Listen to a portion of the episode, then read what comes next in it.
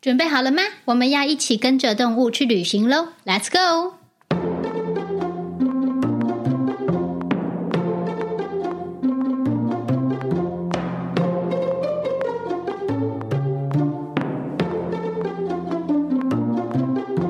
嗨，我是桑亚，欢迎你回来。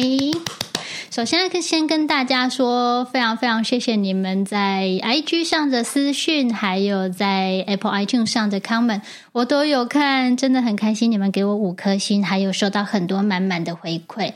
那我最喜欢的是那一些说，嗯，跟我分享这几集 Podcast 哪一些片段，或者是哪一集怎么样的触动他，或是怎么样的刺激他反思，给予他激励的那些内容。当然，每一则 comment 我都很喜欢，但那些内容会跟我做 podcast 的初衷相当的一致。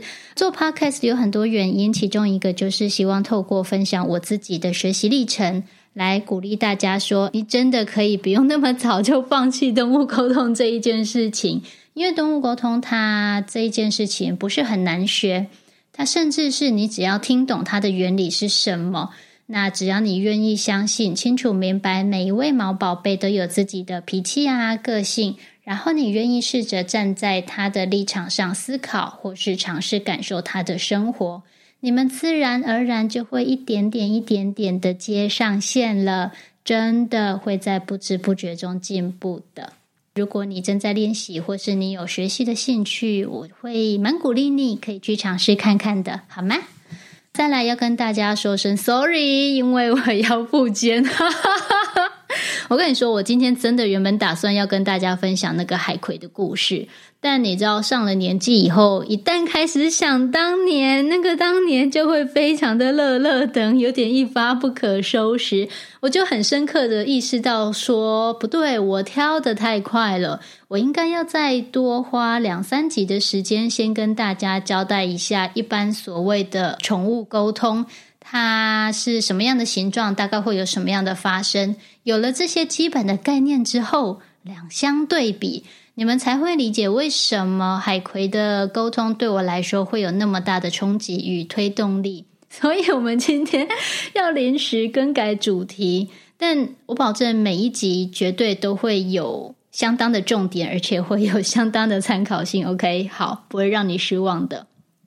今天我们就来讲一下学习动物沟通的自我怀疑这一件事情。我相信这是所有学习沟通的人的必经过程。那我自己在上次的爱心事件以后，很快的就开始面对面的陌生个案练习。为什么愿意面对面呢？没有为什么，因为人家约，所以我就去了。我就是一个没有没有多想的人，但这一个你说特质吗？或是两光的个性，它反而在学习沟通的路径上带给我很大的帮助。因为有些时候，你真的是不要知道那么多，或是不要想的那么多，你最轻松。比方说，我从去年开始第一班麻瓜工作坊的时候，我就有邀请到好朋友的猫咪 Yuki 来到现场陪伴我们进行一整天的工作坊。那 Yuki 来的那一天呢，我也有鼓励在座的所有伙伴们去练习跟 Yuki 对话。那因为 Yuki 是我非常熟识的好朋友。透过同学们的反应，还有分享内容，我大概就知道，OK，他们真的都有跟 Yuki 接上线。练习结束以后，我就真的非常认真、郑重的恭喜大家，因为他们跨越了一个对于多数人都可能有的一个坎。我就跟他们说，你知道吗？你们真的很厉害，因为 Yuki 他其实耳朵听不见。它天生就听不见，它是异色瞳的猫咪。好，Anyway，在那个时候我印象好深刻哦，就所有的伙伴们，他们就一脸懵的看着我。哈，你说什么？你刚刚是说 Yuki 他听不见吗？是的，Yuki 听不见。但是如果我先告诉你这件事情呢，是不是很多人就很容易有心理障碍，会说啊，听不见不会影响沟通吗？但是这一个小小的哈。就很有可能造成沟通的不顺畅，或者是呃屏蔽你的练习意愿和动力等等的。真的不用想太多，想练习就去吧，总会有意外的收获的。我还蛮幸运的是，前两场面对面的陌生个案来的都是很好的人，他们是我的好朋友的妹妹的两位好朋友，虽然没有见过面，但是起码中间有一层关系，所以我就还是很大胆的去了。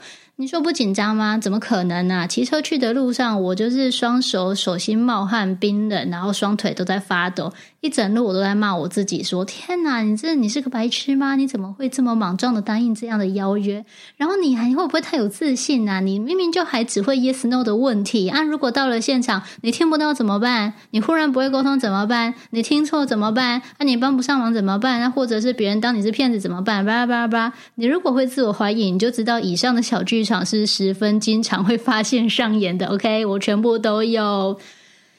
但是，就算在这么慌乱的小剧场里，我发现，诶，我心里真的还是有一小块的跃跃欲试。认真仔细想，如果放弃了这个机会，起码都是自己人嘛，那错了就错了，大家应该也不至于太对我怎么样。我没有趁这个机会好好练习，我错过的话，我逃避的话，我之后回想起来，我可能真的会怪死我自己，所以我就还是还是去了。然后在咖啡店，一群人五六个吧，坐下来，那么多眼睛盯着我的时候，我就。横竖是一刀，早死早超生吧，不然呢，硬着头皮硬上，就开始平常的静心啊，练习干嘛的。但还好，在陌生个案之前，我真的非常认真的练习了，起码应该有三四个月吧。所以整个预备的流程都，身体已经有了记忆，走得很顺畅。第一只沟通的狗狗，没记错的话，应该是只八哥犬，它叫做黑豆。我真的好感谢黑豆是我的第一个个案，因为它超好笑，它来的回应都非常的快速、明确、轻巧。重点是它有一个很强烈的特质，叫做它会台湾国语。你知道第一场个案就接到一只会讲台湾国语的狗，我的妈呀！我真的是怀疑到了最高点，说，你这只狗竟然会跟我讲台湾国语，而且它讲话超级不客气的。我记得第一个问题是，他的人类问他说：“黑豆，你都怎么看我们这一家人？”黑豆就说。啊，不就仆人吗？就是 一个极尽嚣张的回应。可是这个回应一讲出来，现场大家哄堂大笑，然后大家就开始说：“没错，我们每个人都认识黑豆。然后黑豆就是这么样的拽，这么样的狗眼看人低，他就是如何如何啪啪啪啪，然后就很多很多 feedback 回来。那因为气氛现场这气氛非常的轻松活络，所以我也就放开心胸，敞开聊。感觉到黑豆 pass 什么讯息给我，我就讲出去。所以真的讲了一些我觉得还蛮荒谬的内容。比方黑豆他就抱怨说：“我真的很想要吃大块大块 juicy 的肉，你不要弄得小小碎碎的，像是那个卤肉饭的把手卤肉饭的肉燥那么细碎，那你要怎么我怎么吃？然后饲料很难吃，泡水更难吃，那个叫做喷，你要吃你自己去吃，不要再逼我吃这一种事情。但是讲出来以后。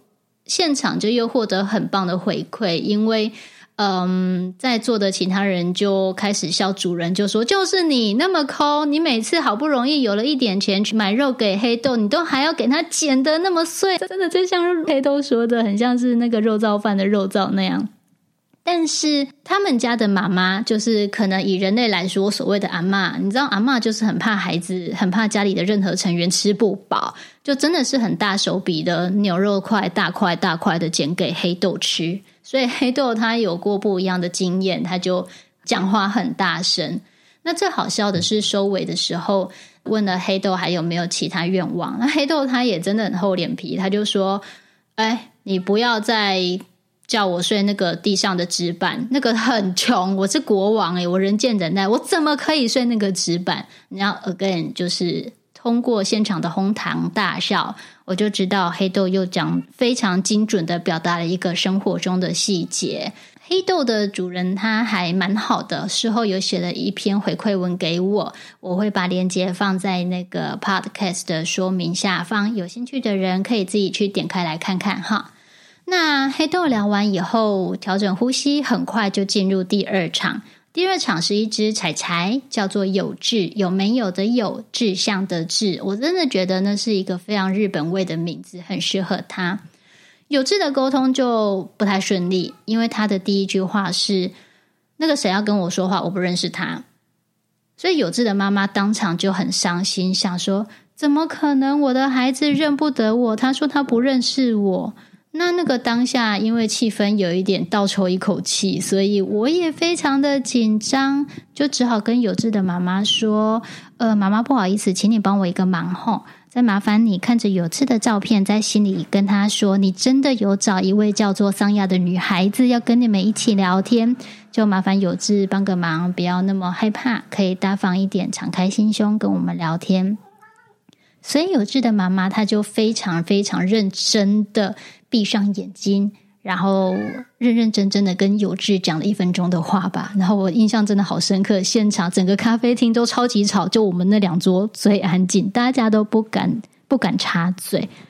那妈妈讲完话以后，我进行第二次连线，第二次连线还是没有很顺利，因为有志他就挑战了我，他就说：“你让我妈讲我们怎么相处，我才要相信你。” 我一听到这句话，我就头皮发麻，就哈。怎么会有这种要求？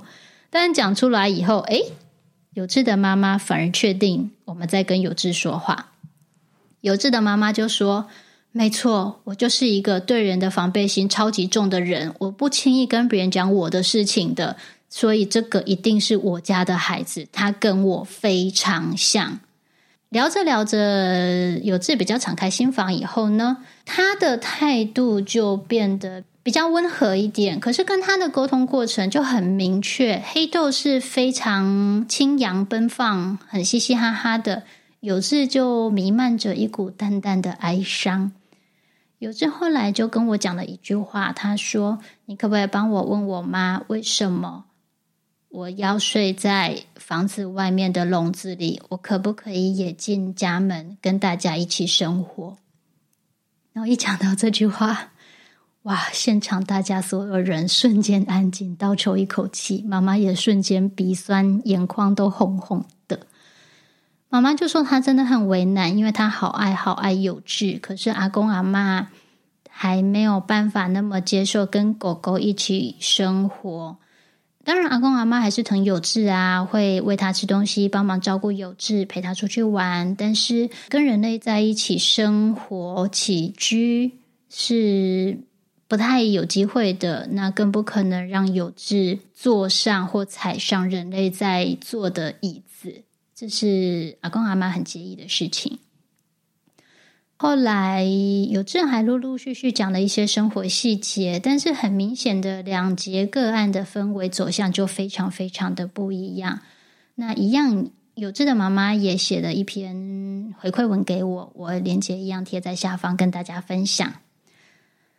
那那两场沟通结束以后，你说我对自己长出了信心吗？A 还好诶，因为沟通过程当中，我其实都不知道自己在干嘛。我就是觉得当下，哦，有这个感觉，有这句话从外面飞进来，有这句话从心里窜出来，或者是我有一个强烈的感觉要给出什么回应，我就顺着那个感觉或那句话说。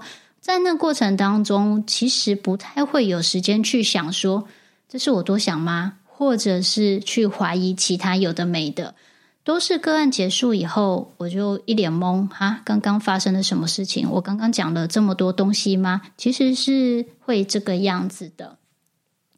那从这两场个案以后，我的陌生个案就越接越多，信心就从可能像不倒翁那种。一百八十度的大摇摆，慢慢就减到一百七十二度，或者是一百六十八度那一种 那一种宽度大小，我还是非常的怀疑自己。可是再仔细想想，我自己对动物沟通的怀疑，大概可以分三个面向。第一个，对动物沟通这件事的怀疑本身。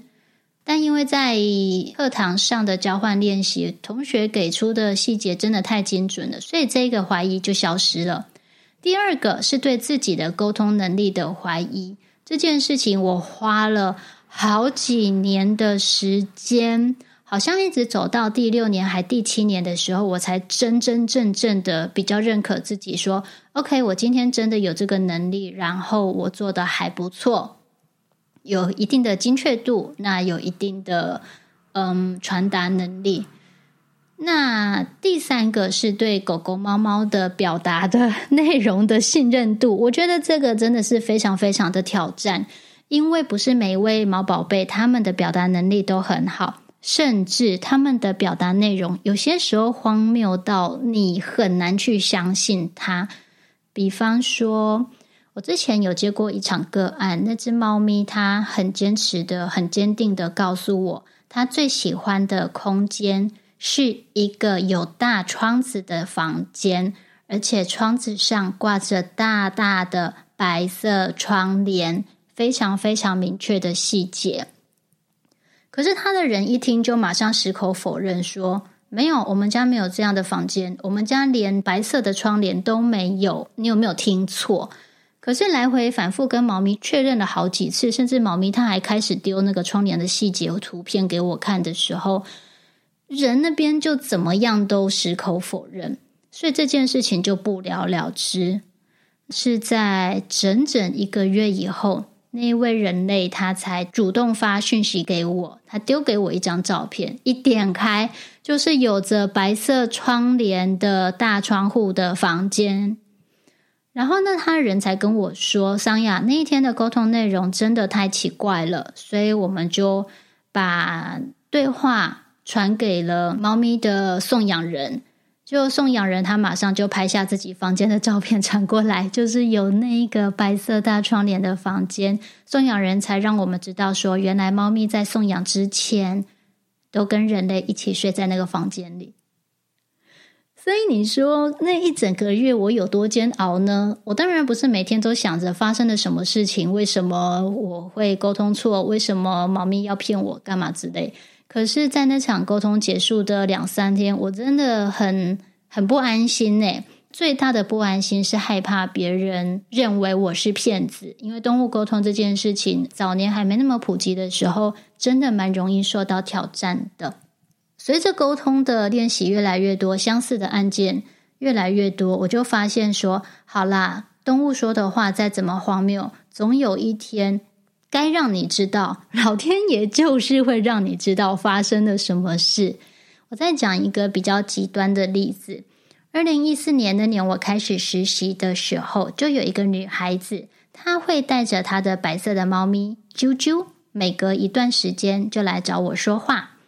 那其实每一场沟通我们都还蛮顺畅的，只是啾啾她一直反复说了一件我们都听不懂的事。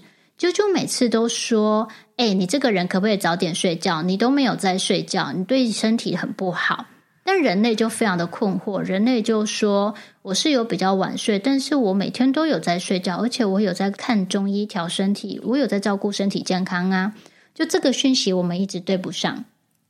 然后一直到前几个月，那个女孩子她忽然冒出来，主动私讯我，然后跟我分享她去看精神科医生的结果。她说仪器测定检查出来，发现她在睡眠的过程当中脑波异常亢奋，意思就是。